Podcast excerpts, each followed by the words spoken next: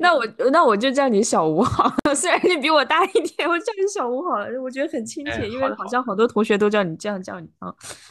嗯。嗯嗯嗯，对对，然后呃，就是主题是小小镇做题家这个主题，就我前面跟你聊过，就我我先介绍一下小吴啊，小吴是我的高中的同班同学，然后嗯。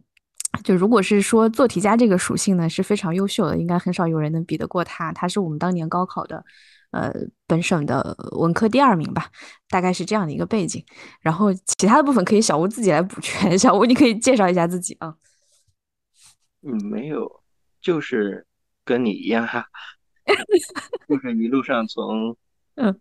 中学读到了大学，当年都是从做题出来的，在题山文海里面混过的。没什么特别的啊，对，就我们两个人之间可能相比没有什么特别，因为我们就是呃教育经验啊什么的就就就比较相似嘛。但是你到了大学那个应该说是一个分水岭吧，就是上大学以后你就会发现，呃，你会有来自全国各地的不同背景的同学，然后就会发现有有这里面有一些特殊性嘛，我觉得。对，就是。上了北大以后，你会发现，嗯，刚进去的时候会发现，嗯，你发现这就是以以为你可能以前就是那个所在的，在高中的时候感觉所在的时候自己可能是一颗星星，当然到了呃大学里面你会发现你周围都是星星，可能还比你亮，嗯，是是这种情况。但是其实时间久了以后，你会发现。在哪里？其实，其实都有，哦，大家都有不一样的情况。其实是，嗯，刚开始其实是有一些落差感，但是时间长了以后，你会发现，都是人，在哪儿都一样。我也没觉得在北大有什么特别的啊，特别是跟其他大学以后交流以后，时间越长越越发现是这样子。嗯，很多时候，比方说大学和大学之间不同。其实跟人和人之间的不同其实是两个层次的，你会发现，嗯，对，就是就是你提到，就是说，因为因为我我有印象很很深的一个事情，就是你你就是前几年前几年咱俩吃饭的时候，你你你跟我讲过，就是 就是就是因为你当时说我们高中有一个。有一个传统嘛，就每年考到考到呃北大的人，他要去请下一届的人吃饭。然后之前其实我印象中一直都会有，一直每年可能有那么几个，就作为一个小小县城的一个中学来说，但后来好像就断档了，断了七八年的样子吧。对我后来也没有见过学弟学妹，但是我听说最近几年有，特别是最近几年，他有一些计划，什么强基计划之类的，嗯，的或者是。另外一个叫什么？就是可能有一些加分项，嗯，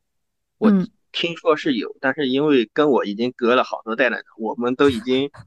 十五年了吧？十五年，高考以后都十五年，时间太长了，嗯，跟他们有代沟了。对 对，嗯，对对，我我现在带的学生，我发现跟他们聊，发现都聊的有些精神代沟，嗯，思想代沟都有。他，其实是教育政策的改变。对我也听过，我我去回去跟他们聊天的时候，就是这几年对于乡镇的那个扶持的，呃，加分政策还是蛮好的，给的蛮好的。对，当年我们是没有这种东西的，嗯，然后然后也也也很难吧？其实高考就我后来，呃。就是对于我们来说，我们就是只能高考嘛，然后这中间也没有任何加分政策，然后山西本身也不是一个什么少数民族聚聚居区，就大部分人就是就是硬考，就是硬考。对 对，然后你后面就会发现，就是大家会有一些各种各样的途径吧，嗯，而且是看上去很就是很光明正大的途径，嗯。对，而且其实我们在县城其实格局还是小的，我我上了。大学以后发现我同班同学的分数能比我小少五十分，嗯，就是他当年是多少五百七吧，就是因为人家在山大附中，因为有各种的，比方说保送啊，或者是自主啊之类的，相对来说途径还是要比我们多很多的。嗯，当时在我们当时觉得一门心思读就行了，但是你出来发现其实。真的是哪怕是进北大也是发山过海，各显神通的。对对，特别是我们这种地域不占优势的比较吃亏，这几年好一点。嗯嗯呃。其实应该每个省都有一两所这样的高中。应该当时我印象中，山大附中和太太原实验，他们应该是每年的清北，呃，加起来也有五十个左右吧。基本上，因为因为山西的名额根本不多嘛，山西文科这边，文科这边清北合起来啊，合起来可能都不到 五十个人，就文科来算的话，啊，合起来可能也就二十来个人吧。啊，对，全省年大学扩招啊。嗯，就当年现现在我不清楚了。对，我们也距离高考很多年。当年我印象中，清华三个，然后北大可能是二十个，二十个，对对。然后这里面大部分都在这两所中学。然后，对，唉，对，就包包括你，其实你说的那些途径，我觉得哈，我觉得就是说，一方面是你格局就没有人告诉你这些东西，再一方面就是说。你知道，其实你很难很难去竞争，因为里面的门道只能比高考更多，比高考更困难。你要拿一个好好名次的话，就你完全不知道，因为你完全不知道他们理念是怎么，那些路线是怎么走的，完全就是有有那种信息信息误差、信息差别。就是，嗯，你会发现在像山大附他们。对于保送和或者是对于自主招生，他们都有自己一套的培养模式的。特别是自主招生，他们会从做习题开始的。我我其实当年参加过自参加过一次自主，哦，比你大一年的那一一年高高三的时候，嗯，当时好像我印象中是三百多，嗯，就应该没问题。当时满分是五百，但是题比较难，因为我们当时的难度题型和我们高考题不一样。嗯，主要是一种智力测试，更多的是一种。嗯，哦，我当时是二百九十多吧，我印象中是差一些。我当时觉得自己考的不太好，因为满分是五百。嗯，后来上来以后，来到北大以后，跟一些同学聊，嗯，才知道当时三百多就行，而且他们其实是就像我们报各种班一样，当当当时他们是有人专攻这些。题型的，我当时就属于盲考，直接拉过去就考。他那种其实有点像现在这种，就比如说你要留学的话，要考 GRE 啊、GMAT 之类的，就是它的难度，你说难呢，其实肯定没有特别难，肯定没有奥赛那么难。当然，奥赛它有自己的一套方法，但是它其实是一个通识类的这种智商测试。可是你是需要训练的，你不训练的话，你。不太能在短时间内就是达到那样的成绩。如果你完全盲考的话，嗯，会非常吃亏，性价比也很低。对，没有见过题，从来没有见过题，上面直接给你卷子。唉，但是有那次经验，经历不错，我觉得。嗯，当时是去太原考的。嗯。哎，就其实说。说教育环境这种，就我我我我自己是后来觉得，你当时在那个环境中你不觉得？我自己后来觉得，呃，就全国这种高考难度嘛，就教育资源不均衡，城乡是一方面啊，然后再再来省际来讲的话，呃，我是后来才发现，原来山西高考难度是很高的，就是它那个一本录取率和整个考生。的人数去比的话，在全国应该是倒数行列的，就比山山西低的可能都是一些少数民族的一些什么西藏之类的这样这样的一些地方吧。嗯，但是呢，就是因为你就像河南、河北、山东这些地方，它是因为考生人数特别多，所以特别卷。然后加上有些江浙一带，他们江苏的吧，它是典型的题型比较难嘛。然后像浙江，他们本省的一个感觉是说，他们本省的那个呃。本省没有好学校，本省学校少吧，就只有只有浙大一所，呃，就是那个层次的学校，然后所以他们都要考外省，对他们来说就高考难度很高。然后这些是大家每天都会听到的，然后没有人在提山西。然后我后来发现，原来山西高考是很难的，也是一个地域模式。山西怎么说呢？你如果说，当然现在不一样，我现在整体上的大学录取率是非常高的，啊，达到了百分之七七八十吧，二本二本啊。我们当时怎么说呢？可能一本的人数其实可能是相对少的，嗯，在全国里面就比例上在全国相对少的。但是说如果像你说清华北大这样子的申请还不不算太难，它那个比例还相对来说比较小。像山东、湖北这些，就是你刚才说的那几个人口大省，对，它是太大了。更更大一点。我们反而因为我们的基数少，反而至少从字面上看，嗯，从数字上看，难度相对来说是弱一点。嗯，对，这个这个其实是呃，就是那种叫什么叫尖子生和一个呃普通高等教育，它中间的筛选逻辑还不太一样，然后大家面临的人生考验也不太一样。对对，嗯，就是这种地域差，就是嗯，考试的地域差异，或者说有些人会被认为是地域。打个引号的地域歧视，其实是自古以来都一直存在的。就像我做历史的古代，嗯，像在辽代、在清代，嗯，都有所谓的南北榜，嗯，就是因为北方从文文风兴盛来讲的话，自宋代以来，南方就一直是要比北方强的。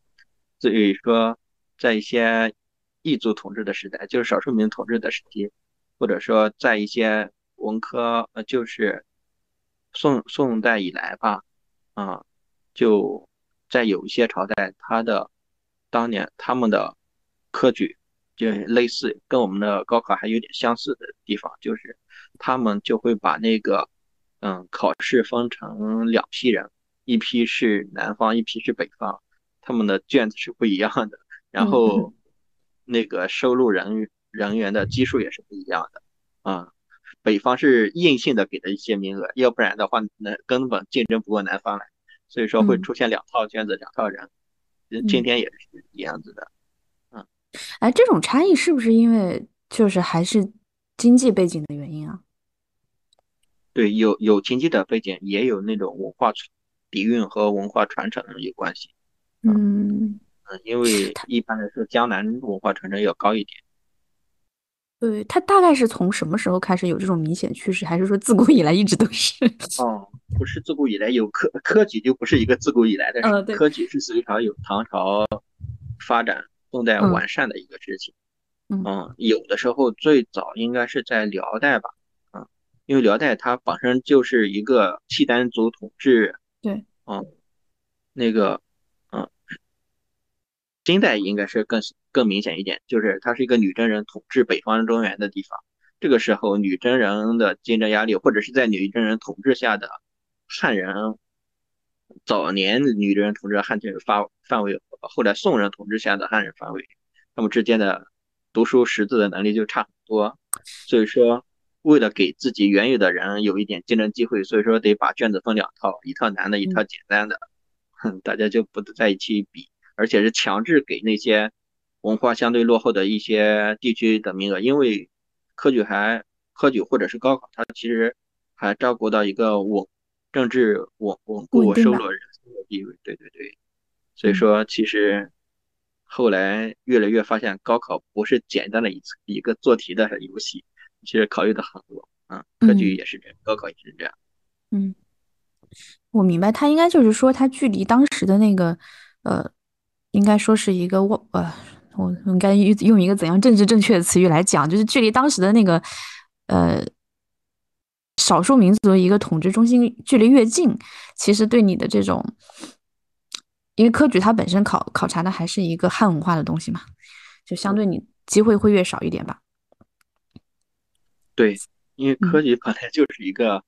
呃汉人的发展出来的一个制度嘛，嗯。他还是要既要考虑能够选贤任能，又要兼顾政治公平，所以说两两个都两种因素都考虑起来，才会出现各种政策。包括我们今天类似的，我们今天刚才我们谈到出了出了好多计划或者是项目，有那种类似于扶持农村边远地区的，嗯，也有类似于扶持少数民族加分政策的这个，我们经常提到，也有最近几年。所谓的强基计划，接着扶持某些专业的，嗯，他考虑很多，就会有一系列的政策推行下来。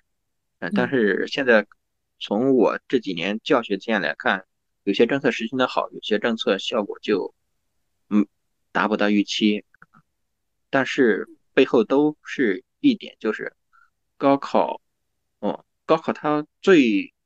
核心的本质是能给人一种我们一种上下通的途径，特别是像对我们这些人来说，能够从一个边远县城直直接到达，嗯，中国的首都或者是更高的是平台上去看这个世界，啊，它是一条上下通道，但是这条通道，嗯，因为有一张卷子，它的就会让它变得很变得更为公平一点，就是我们会出现除了权利资产进资产以外，我们还能有一些便于我们，嗯，就是这种没有特别强大背景的人能够更快成长起来的一种渠道。但是呢，现在其实这条渠道上的建立，除了考试以外，你你会发现，随着这些项目计划越多，这条渠道某某种程度可能会，尽管看似在向公屏上讲，其实是某种程度上都有一些制度的受，具有制度受益者也带来的是一些制度的不得利者，两种情况都会出现。现在有些效果就不太好。哎，你你讲这种效果不太好，它的。就是体现是什么呢？就是说，你觉得他筛选到的人，其实跟他一开始设计的初衷是有差距的，是这个意思吗？对，嗯，这个是自然的。对对，嗯，因为比方说，有些是致力于一些像强基计划，就致力于提高一些基础专业的呃人才的聚拢。嗯，像我们提到的一些刚才谈的，有一些类似于扶贫的，或者是致力于少数民。呃，增提高少数民族去竞争力的这些政策，但是因为在实行的过程中，往往人都是趋利的，所以说就会变成怎么样利用这个计划给自己带来利益，这种方法就有很多了。它其实怎么说呢？就你就像我们当时高考的时候，因为我们的信息是很闭塞的。就我们那个环境中，无论是我们的学校还是我们的家庭，给不到我们这种这方面的呃帮助啊。对，然后现在呢，它这个高考这个游戏，它的玩法变得更复杂了，就收集信息层面 成本就会变得更高。高考某种程度上是个信息战。嗯，我我当时，嗯，我当时是我们本科班的班长嗯，当时我们班按照那个。呃，名额管管理应该是招四十五个人，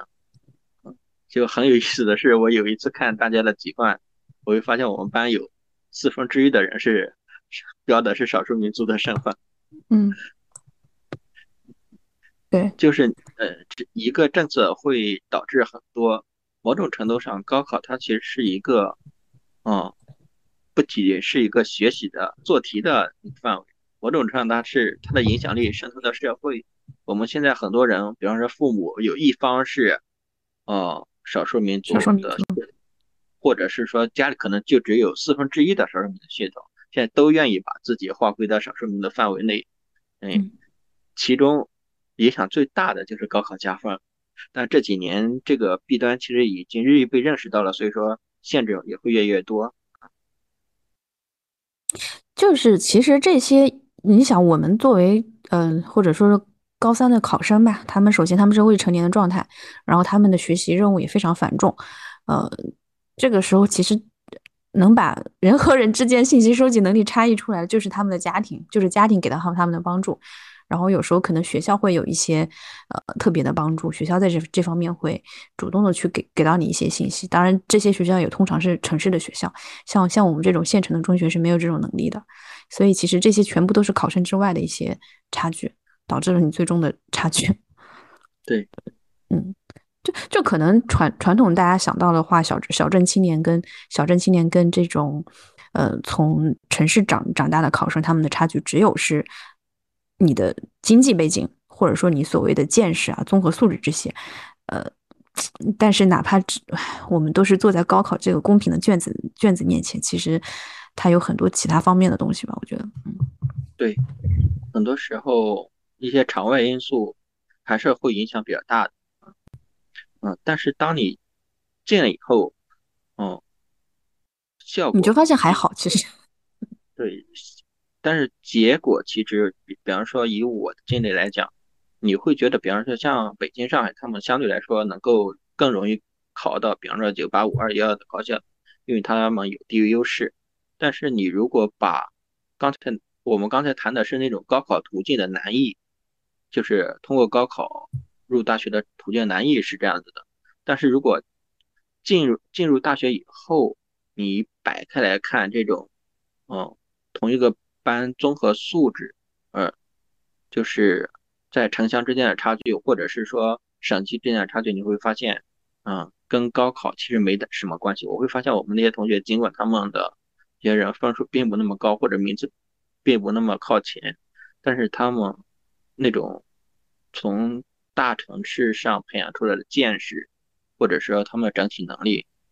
综合素质其实并不比你一个小县城可能是凭一门心思做题做出来的那种人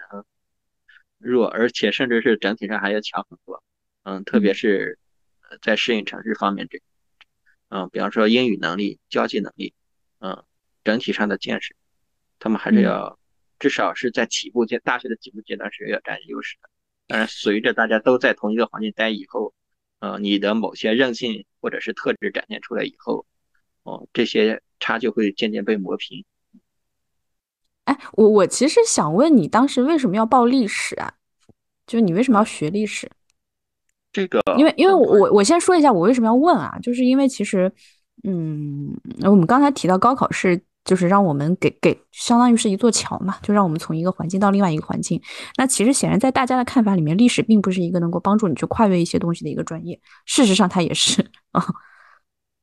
对，嗯，这个也跟信息差异有关系。因为当时我的性格，当时那个北大招生老师给我打电话，啊，说你想报什么专业？我说我想嗯报一个不太能跟人说话的专业。但是你选了文科，还想报不太能跟人说话的专业，那就是一种妄想。后来当时就选择，我想那里面有哪些是我比较，我觉得搞研究就行，不需要有太多社交的。嗯，后来我就报了第一，报了历史，第二报了社会，嗯嗯，都是属于是做偏研究性的。当时我我觉得是偏研究性的，嗯嗯，后来发现等你。哦，真正的去接触这个专业的时候，你会发现跟你想的完全不一样。这是，这就是我觉得我们高中只做题的带来的弊端，是因为你完全不知道你报的那个专业意味着什么，或者它能能给你带来什么。所以说，很多时候报专业是一个很盲目的过程。嗯。现在如果让我再去报，我可能不会报历史。但是现在你再回想出来，你。报历史也也觉得也还行，嗯嗯，我觉得你要让我再去回去想的话，呃，我我高考本身是个乌龙事件，就因为我当时估分估的结果特别不好嘛，就比我最后实际出来少了四十分左右吧。然后当时我们还是估分报志愿，然后所以我当时在选专业的时候，其实我觉得我保不到专业，我就随便报就好了。我在专业这块彻底是就属于一个就是保学校，然后专业随意报的一个状态。我就随便填了三个，我现在都不记得我填了哪三个，我都记不清了，我已经记不清楚了。然后最后就是录到了金融，其实其实就是就是阴差阳错吧，算是你作为文科生来说，相对现在看起来还是比较不错的一个专业啊。虽然嗯，当时是完全懵懂，不知道这个东西意味着什么，然后最后。但但你如果让我说倒回去，我去那什么的话，我可能不会在专业这个地方去纠结，我可能会说我要报报理科，我要学理科，我不学文科。嗯，现在你觉得专业重要？呃，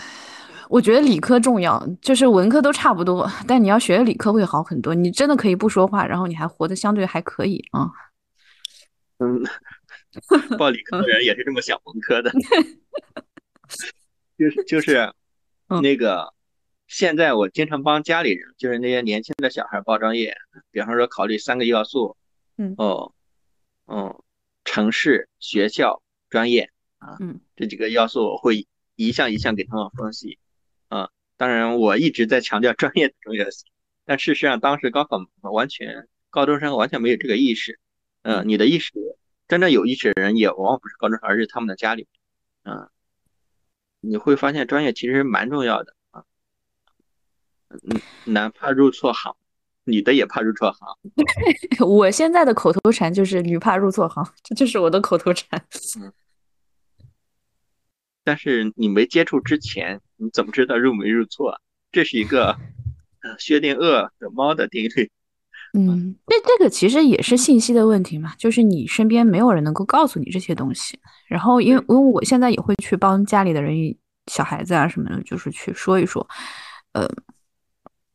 就就是我后来我我是本科学金融，后来研究生学法律，后来我就会呃，就至少这两个行业里面，我可以给到他们一些建议吧。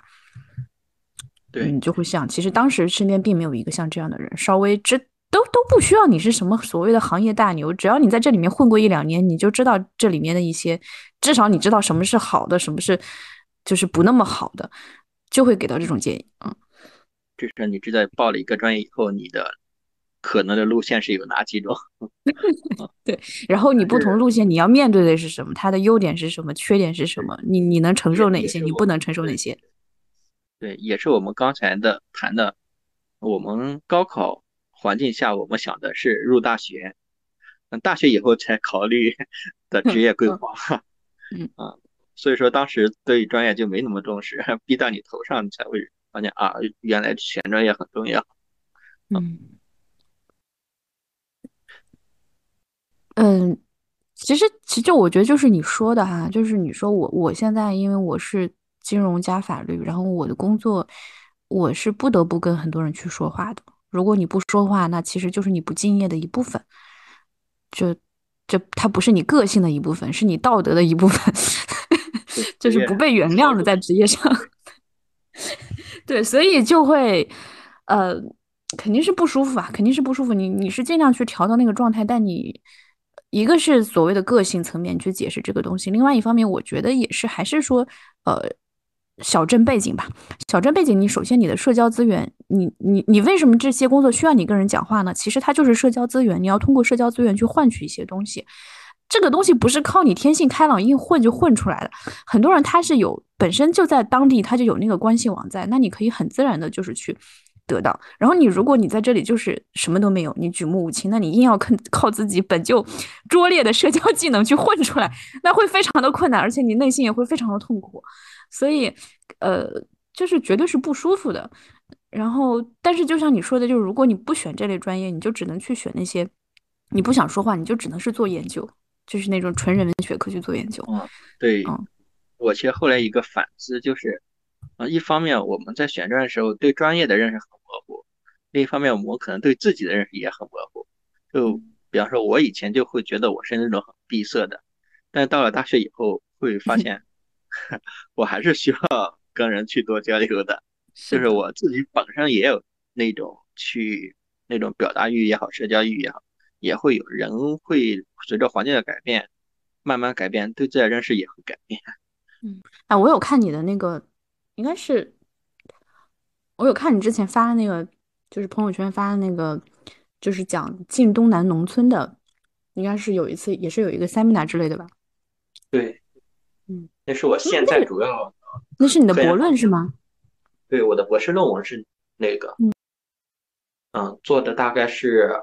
啊，一千年到七百年前，我们山西东南部的乡村的社会情况啊。就是晋东南是运城那一带吗？还是？嗯，运城是在西南。西南。东南是长治、晋城啊。OK。我们山西其实也有一些地理划分，嗯，它是有一些地理的脉络的，比方说像中条山啊、太行山啊、啊汾水啊这些，会把山西划成几块，像我们晋中，然后有晋东南、晋西南，有西北啊，嗯，有这么几大划分。这个其实做历史和做地理其实还是很密切相关的，就是历史是一个时空的游戏。嗯，所以说我们也要做空间。呃，这个你是一定要研究才知道的，否则的话，你就像我的话，嗯，因为我觉得山西是一个很很小的地方，然后它人口也很少，地就是面积也很小，然后再加上它是一个那种菱菱形，就是叫什么平行四边形，就是一个很很窄的一个，所以对我来说，可能东西的这种感觉就会不是很明确。你要说南北，我知道北边是大同，然后中间是太原啊、阳泉啊、晋中啊、吕梁这些，然后南边我知道有运城、长治，但你要问我东南西南，我就没有这个概念，就我觉得它太窄了。对，晋东南本来是一个地理概念，后来逐渐的在我们学术里面，因为山西你说小，但是某种程度上它啊，某种程度上算是落后吧，今天来讲，但是事实上，嗯，就是这样的地方 往往容易能够衣冠简朴、古风存的地方，是不是就能 保存很多很多历史遗迹、历史文献也好，或者是文物也好，反而对我们来说是一片沃土和实验田。哎，就就包括我，其实我回老家的时候，不知道你你有没有发现，就我们那里又又开了几个博物馆，就我们那个小县城，然后他们可能挖了几座古墓出来。对，那些都是我现在的研究对象。对，我记得差不多，我印象就是辽代、金代的一些一些一些对博物馆，我们那个叫，嗯，对对对对，就就是前年还是啥时候回去的时候，突然发现，嗯，对，很震撼的，其实是。它那个设计还蛮好的，就我我当时一回去，我就觉得那个博物馆整个的设计啊、规格啊，就整个呈现出来这种状态都很好，就就有一种，甚至有一种，我觉得是在一线城市布馆才能布出来那种水平。后来我一问，果然是说那个省文物局的人来的，就我们本县肯定是做不出来的。嗯，肯定做不出来，那个还是要求专业能力比较强的，那是个技术活。嗯嗯，而且这几年。跟国家号召也好，还是本身的那种，嗯，对传统文化的提倡，嗯也好，和经以及我们国家财政上有一定盈余，也会在这方面做大量的投入。所以说，各地的文博建设都发展的比较快。我们的文博建设其实是属于在前列的，就是像我们县城，像宋金博物馆这样子的，其实在全国也算少数，不多。因为你你能够挖到那么多宋金墓场的地方也不多，嗯，对，所以说我当时看了很开心。对，我们其实我我也是后来就是因为去读那个什么，呃，一一些古古古，当时是对建筑比较感兴趣吧，然后就读一些建筑的材料，然后就知道其实即便是在我们县都有很多，呃，也没有很多吧，就是有一些保保留了一些古建吧。对。我们现在最早有一个宋代的建筑，当然现在我们所谓的宋代是它的整体构造是宋代的，但是它也也可能是唐代的地基、宋代的柱子，嗯，明代的啊那个屋屋檐之类的，然后明代的斗拱或者清代的瓦片，可能就是历史是层累的，建筑也是层累的。我们现在有一些宋代的，嗯嗯，就是。定现在定位是国家保护单位的，嗯，是宋代的，有有那么几处，三处吧，嗯，当然每年都会隔隔一段时间会变。这个山西也是占优势的。我做的那个晋东南的古建筑，最早的是唐代的，啊，宋元的建筑可能全国就留下来的宋元的古建筑，在那个地区，在全国要占到一半，嗯。我包括我后来就是读书的时候，呃，自己去看一些书的时候，看到他们讲这种山西保留下来的戏台、古戏台，然后那个时候我才发现，哦，原来这个东西对于外人来说，它是一个特别的文化现象。但是其实我们从小都能看到那种它那种形制，就是那种那种状态的戏台，然后也非常的普通。嗯，对我们当时呃身 在庐山中就不当回事，我们是觉得习以为常的。嗯，但是你从在一个抑郁的角度或他者的角度来看的话，你回过头来去反思，你会发现真的是一种特殊的文化现象。这也是好多我们本身中国看历史看不出来东西，嗯，海外汉学家他们能占的优势，嗯，就是因为他们是一个看完全看陌生人的 呃这个角度去看，可能有一些视角是我们不具备的，就像我们看自己本地的一些。文化现象也好，嗯，对，山西的戏台是很有名的，嗯，是很多的戏曲研究，比方说山师大，它是在戏曲研究是全国领先的，他们就是占据着这些地域优势，有有这些现实的文物和材。我我觉得这个其实能很很扣，也很扣我们今天的题目啊，因为我觉得，嗯。就我们通常大家的看法是说，你从一个呃偏远的地方，然后到了一个大城市，然后你的见识啊各方面是极大的增强，然后你跟他们有差距，你要去拉平这个信息差，呃，这个当然是正确的。但是其实另外一方面呢，嗯，怎么说呢？我觉得是因为乡乡村文化，或者说是一些嗯城乡这种结构，就是说县城的东西它是一个弱势的文化。然后大家对你没有兴趣，觉得不重要。但是其实你自己去想，你会发现这里面有很多东西是是我们自己只有我们自己知道的，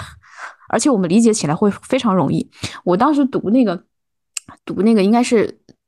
应该是应该是林徽因写的吧？就他当时讲那个山西那种窑洞的结构。其实你你在外地人的时候，他你你靠那个文字描述，你很难去想象窑洞这个东西，就是你家的那个房顶是别人家的院子。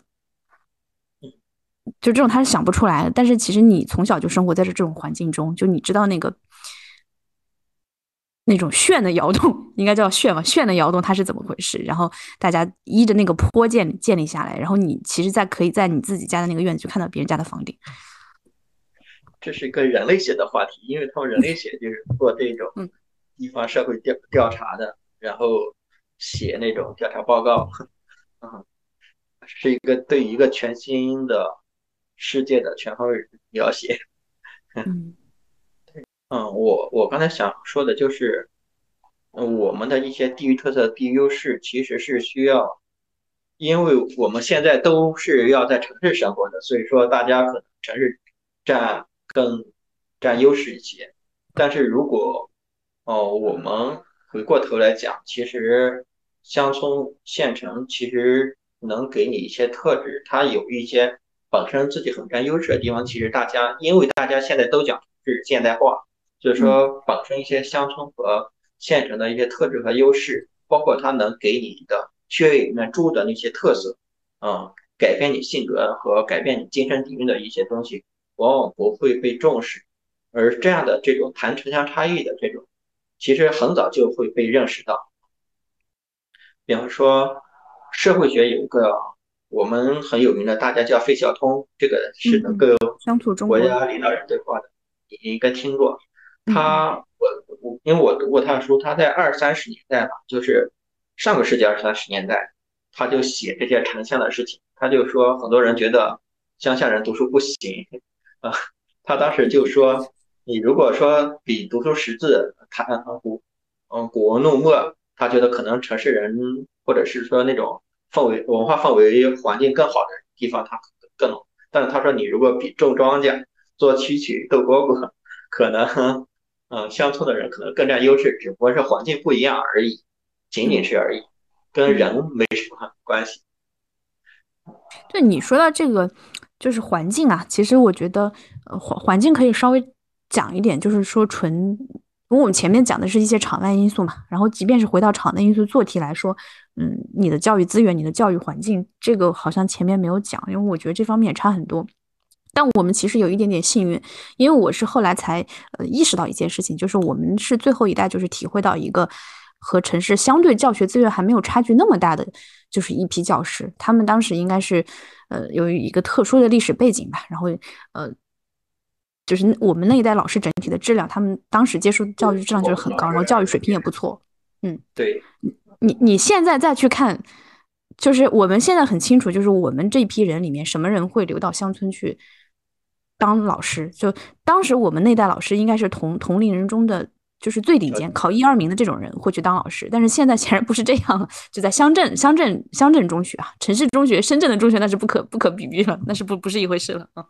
是。嗯，但是我们那些老师，你会发现还是要很感激他们的过程来观念。对对对对对对，嗯，这所以其实我我是发现，就是大部分从小小地方来的人和城市来的人，他们在数理化这些方面的差距可能没有那么大，但是英语的差距会很大，因为英语确实也是一个太太看环境的一个东西了。这个很，这是很明显的一个差异啊。嗯。你会发现北京、上海的人英语都好，因为人家的英语都是外教教出来的。对，就有语语言环境嘛。对，但是我们英语可能是用方言教出来的。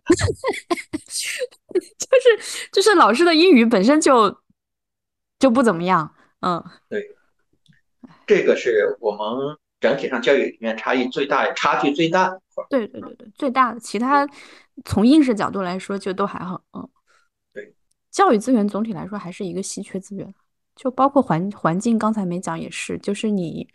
呃，你在城市的一个小孩，你高三的时候，他是全家的一个注意力焦点，大家都会帮助你，然后给到你最好的环境。但如果你是在像县城的话，嗯。县城，因为县城其实是一个小范围的一个中心嘛，经济、文化、政治中心，然后全县的小孩子都会跑到这个县城，应该是唯一的一所有希望考到重点重点大学的高中去去学习啊，这是他们的唯一的希望。嗯，这个可能有点像深圳那个前八所高中差不多一样的性质吧，只是一个县就只有这么一所高中，然后这里面就是县城是一种情况，然后来自小镇的。同学又是另外一种情况，然后来自农村的情小孩子又是另外一种情况，就是这三种人，他们的家庭给到他们的支持也是完全不一样的，完全不同的，这之间也有差距，是有差距，因为我是各个层面都体会过的人，我也是，我也是都体会。有时候会觉得，嗯，高考就是家庭因素在高考那儿占多大比重，我不好说一个某种程度上。因为也不是因为我是家里面完全不管我的那种情况，反而我觉得，啊，会配让你变得更为独立一些，更为自主一些，或者说更为坚韧一些。那靠靠扶持着来，我觉得某种程度上对未来的道路也未必是好事，当然看人吧。嗯嗯，对，因为我我是，呃，我也是三种状态都经历过，然后，嗯。嗯，你首先就是做题这个环境吧。就当我在小镇的时候，我去读书的时候，我是没有自己的房间的。然后我可能就跟父母生活在一起一个房间里，然后你也没有台灯，你就是那个一个大白炽灯在房顶。你你写字的时候，那个作业阴影是非常强的，呃，然后也没有独立的书桌，可能就是饭桌，然后怎么样去随便坐一坐写一写，呃，基本是。爸爸妈妈在那里看电视，你在这儿写作业，基本这样一个状态。然后后来到了县城以后，你就会有自己的房间，然后就相对环境会好很多，真的会好很多。嗯，这这是你自己直观上感觉到感觉到的一个差距嘛？然后其实对于包括我在小镇去，我真的是在小镇那个状态的时候，还不是县城做题家的时候，在我是在小镇做题的时候呢，因为小镇的时候其实也有一些。镇它乡镇它是也是一个小范围的中心，会有其他村的一些人来来镇上的小学读书。他们每天的上下学的，作为一个小学生上下学的那个那个时间，也是来回也是一个小时左右的，基本要走过来的啊。对，哎，就是你刚才谈到的那些因素，好像我从来都没有考虑过。我就 你就做过，你就做题就行了。对，当当时真的没有。觉得那是一个很大的限制啊，嗯，因为你会发现，只要你想想学习，或者是想想考试，你反而会觉得，嗯，其他的好多外在的，只要你真的是有时候精神会战胜物质的，对吧？对你影响不大，反而对我影响大的可能是周围的一些人际环境，嗯，比方说我高二我们分班，我们会分到平行班，嗯，我们当时住校，但是我。班当时是七十个人，嗯，我们我分到的那个宿舍 很有意思，啊，就是我们班我分到的那个宿舍可能都是我们班六十到七十名的那些男生，啊，有一个可能稍微好一点，是从阳泉转过去的，他可能能够考个四五十名，嗯，就是那种环境，所以说你有这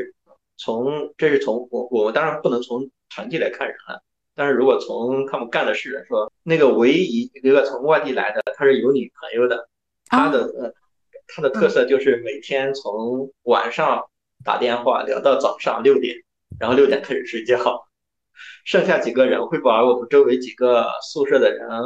都叫过来，大家一起赌博，会赌到晚上晚上十点吧，我们是晚上十点熄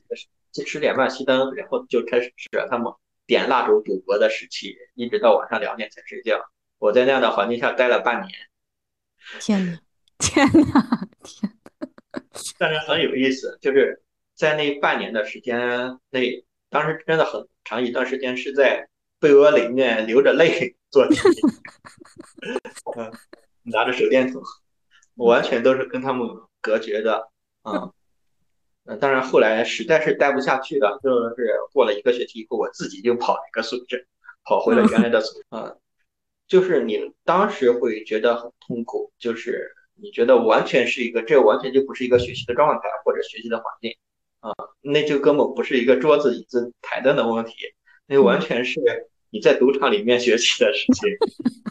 但是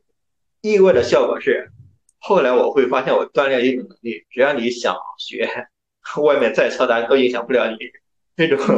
就没有更恶劣的环境了，已经。那到我现在也是，只要我想干什么，周围的人怎么吵都影响不了我。嗯，对，练出来。那那因为是其实你是本身是自驱力很很强的人嘛，就就是作为一个就是大家在中学时代的时候，未成年的时候，就是然后如果没有强大的外部约束力，因为你又是住宿嘛，住校嘛，其实你父母不在身边，就父母也不会管你，然后其实老师也不可能跑到宿舍去管你。这种情况下，你完全靠自己的意志力做到这些。这个本身，这本身就是一个资本了，我觉得本身就是一个很很超强的能力了，智商之外的。你你对城市是什么感觉呢？就是我们其实也算是在城市生活这么多年了，时间快要超过我们，再过几年就要超过我们原来在小城生活的时间了，在城乡结合部生活的时间了。城市，啊，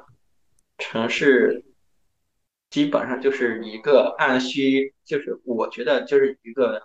你个人根据你的需求自己要活的世界，等于是城市可能是几个人的世界，就是你和你的工作单位，这城市的生活。但是在乡村不一样，乡村因为大家都生活在一个平台里面，出了门儿可能就是乡里乡亲的，它更多的是一种熟人社会，啊，家长里短你都能听得到。但在城市不一样，城市你只能。知道你关注的啊，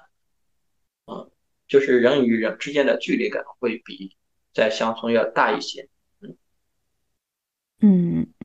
对，如果比方说在乡村，你知道，比方说一个人生病了，你可能不一定要直接叫医生，可能去找邻居，但是在城市你会找，啊，病了找乡村，坏了以后，嗯，家具坏了以后找修理工，这个呢？其实某种程度上，城市就是一种更明确的人与人之间的物质和信息交换，就是更单纯的吧。但是乡村可能会情感上的会更多一些。对，就是其实乡村的话，可能城市是一个人的世界，而乡村是几个人的世界。嗯，乡村首先从从我们的建筑来讲啊，乡村的房子都是没有锁的，就是。你就可以推开门就到别人的家里去，对，对，然后所以有时候会养狗，它它为了防止防盗，就包括有时候你晚上门上锁的话，其实所谓那个锁呀，也不是锁，它就是晚上把那个门一插，就是那个门插那个东西，那个东西其实你要以现在这个小偷的技术，那是很容易给弄开的，然后你也可以翻墙进去，它整个是不不设防的状态嘛，然后有时候会养狗，对，因为因为它是熟人社会，就你在这里当小偷没有什么。性价比太低，你就别混了，除非你是外村来。是，嗯，唉，如果让我生活的话，从我们，因为我们现在的环境就是一个就业的环境的话，可能城市更顺利一些。养老的话，我还是希望回农村。但是现在的农村跟城市，我觉得差异，我我现在都没觉得我们家和我现在生活环境有多大差异，越越小了。嗯，我我觉得是面积吧，就因为我现在回家的时候，回县城的时候，我的一个幸福感来自于哪里呢？呃，当然有很多不好的方面，也也有很多我不不非常非常不适应的方面。但是我的觉得好的地方是什么呢？就是说，我去大部分地方我可以走着去，我就可以步行去，比如说晚上夏天的时候，我就可以去那个体育场去散步，打打羽毛球啊什么的。然后我要去吃饭，去跟同学 KTV，我就走着去。呃，我就是任何活动，包括去博物馆，我就走着去，我就是走着去看博物馆。然后你在北京，你这个就是完全实现不了的。那你跟我不一样，我我我反而是当时在学校，我就待在学校，回家到哪儿就开车去。现在 我们已经离。小镇做题家越来越远了。对，越来越远了。但总总体还是都是，就我觉得小镇做题家怎么说呢？就是他他在嗯，应该是前几年吧，他突然突然成为一个网络爆词。然后他讲的是什么呢？他这个词当时是出来的一个反映的一个心态，就是说你小镇青年进了，你你是在小镇也是一个很很优秀的青年嘛。然后你进了大城市以后，这种心理的落差感，嗯。但其实我觉得，我我觉得我们两个人总体来说，这种，就反正我会更喜欢用一个相对没有情绪化的一个角度去看这个事情啊。我我我觉得它更多是一一个是你教育资源的不公平啊，然后再加上就是说你城乡结构，它不只是在教育方面的，它城乡之间本来二者就存在一个。这二者之间本来就存在一个张力吧，这是一点啊。嗯，再一个就是说，你从时间角度来看，你从一个小孩子，然后到了一个中年人，你中间心态的一个变化，就是 可能我会更喜欢从这些角度去讲，所以就会讲的越来越散，越来越散对，我其实没有特别大的那种心理，因为很多人我知道，我周围很多人啊就是特别是乡村来的。在大学会有很大的心理落差，嗯，他他们会发现成绩不如人，英语不如人，见识不如人，嗯，说话可能都会有一些听不懂的地方，嗯，我那个什么，我其实没有经历过，因为我在至少在大学期间，我的成绩也是在班里很占优势的，所以说，嗯，没有出现要学不如人的地方，嗯。啊。相对来说占优势。呃，我我也我也是，但我我想讲的是什么？就是说，嗯，你从见识角度来讲吧，见识角度来讲的话，呃，你在县城，现在我们县城有一些娱乐设施啦，但是在我们当年的时候，我们离开县城的时候，其实我们那里什么都没有，就是你像麦当劳、肯德基，然后一个现现在意义的商商业上的电影院都没有。就这些活动，完全是你到了大学以后，你才开始第一次去，然后你不知道怎么回事。但但总体，我觉得不会给我造成一个很大的困扰吧。一个是，呃，一个是感谢伟大的互联网，就是让我提前就是知道了大城市的一些生活的面貌，所以没有形成一个巨大的文化冲击。再一个就是说，其实还是你你心态的一个建设，因为即便我是在小的时候，即便我是在，呃，之前读书的时候，我我当时作为一个。呃，小镇青年的时候，我当时也很羡慕县城的同学。然后当时，呃，因为我们班上也有一些县城，不知道为什么会转到我们那里的学生，嗯，就很奇怪的一个转向，转到我们那里学生，然后就发现他什么都会，他什么都懂。当时候他是作为县城青年来说，对我来说已经形成了一个呃降见识层面的降维打击。然后他可能会很多，呃，在那个年代，你想我们那个年代，他有很多兴趣班啊，他可能学了很多什么乐器啊之类的，那我觉得很很不错。可是。可是也还好哎，我不知道，就可能现在因为小红书啊什么网络发达，就是让大家见到了太多东西，所以心理上承受不了。但是当年我觉得，对于我来说都还还好，没有怎么样，嗯，没有觉得就就很。刚入大学也是经历了很多第一次，第一次参加聚餐，第一次去 KTV，第一次参加那种，嗯，比方说第一次参加那种联谊活动。很多个第一次，我我当时在不停的数我要经历多少第一次，但是我当时并不觉得那是我，呃，跟同学梳理的一种过程，而是觉得对我来说是一个成长的过程。对对对。你放宽心态以后，慢慢适应，甚至穿衣服要怎么穿之类的，都是要从那时候做起的。某种程度上，得学会把自己城市化。对。嗯，这是你要适应新环境必备的啊一个过程。当然了，适应新环境也是需要能力的。嗯，就它其实一个是能力嘛，再一个是心态。我觉得心态就还是说你怎么去看待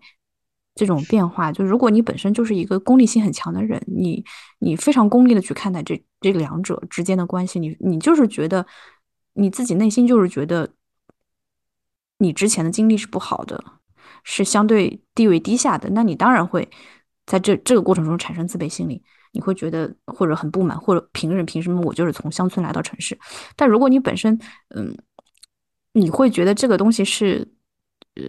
它是它不是那样子的，它本身就是一个这这二者之间，当然它经济上有强势和弱势，但是它也给我们带来很多影响，就造成我们之后竞争可能确实存在一些先天上的一些不足，但是它本身并没有道德层面的优劣，然后一个高贵和低下的一个区分。那我觉得它就是一个学习，它就跟你做题一样，你做会这道题，然后你学会了一个东西，其实没有太多差距。对对，其实入了一个。新新环境以后，自卑心其实我觉得很多有，比方说我们大学，啊，也有一些歧视链。比方说你本科是在北大的 条不上，后来，嗯，考研考博考上北大的，又本来说你我们通过这种分数考进来的，啊，但是那些靠自主招生或者是靠艺术特长进来的人，他们在心理上他们就会有自卑感。不同的人有不同的自卑感，我会发现我当时的班里面每个同学都很自卑。对，传说中的每个人考到北大都会很自卑。对对对，就是鄙视链这个东西，每每每个圈子都有，不同阶段都有。然后，嗯，现在也有，工作也有。就是如果你在一个很早的阶段，你就已经把。这套心理建建设好了，就你已经能学会怎么去看待这件东西，去正视这里面的一些东西。那你后面一路上你都会，你仍然会觉得困难，你可能有些东西你确实克服不了，但是它也只是对你能力层面的挑战，它不再是对你就是精神层面啊、心态层面的一个挑战。我觉得，对你说的，我觉得很正确，就是嗯呃，环境给你带来的落差是一个事情，你自己能够正视这种。落差，并以一种积极的心态去迎合这个，是另一件事情。但是呢，就是我们很多事情现在看起来轻描淡写的，但是可能当时你需要经经历的一些精神阵痛吧，或者思想压力，可能是刻骨铭心的。回过头来看，啊，就没什么了，没什么。对，嗯，这就是成年人的心态。他就佛系了。其实你后来发现，对，就是人人的这种命运啊、结果啊，有很多太多其他的因素了。即便你每一步都都很对，都是天选之人，你后来也会有一些奇奇怪怪的事情发生。对，人的境境生好好棒，感谢感谢感谢。嗯，现在开会都不需要见面了。是是是，挺好。这是疫情唯一的一个正向作用，就不太喜欢见面。嗯嗯，行，有什么事情你随时联系啊。好嘞好嘞好嘞，再见。嗯，再见。嗯。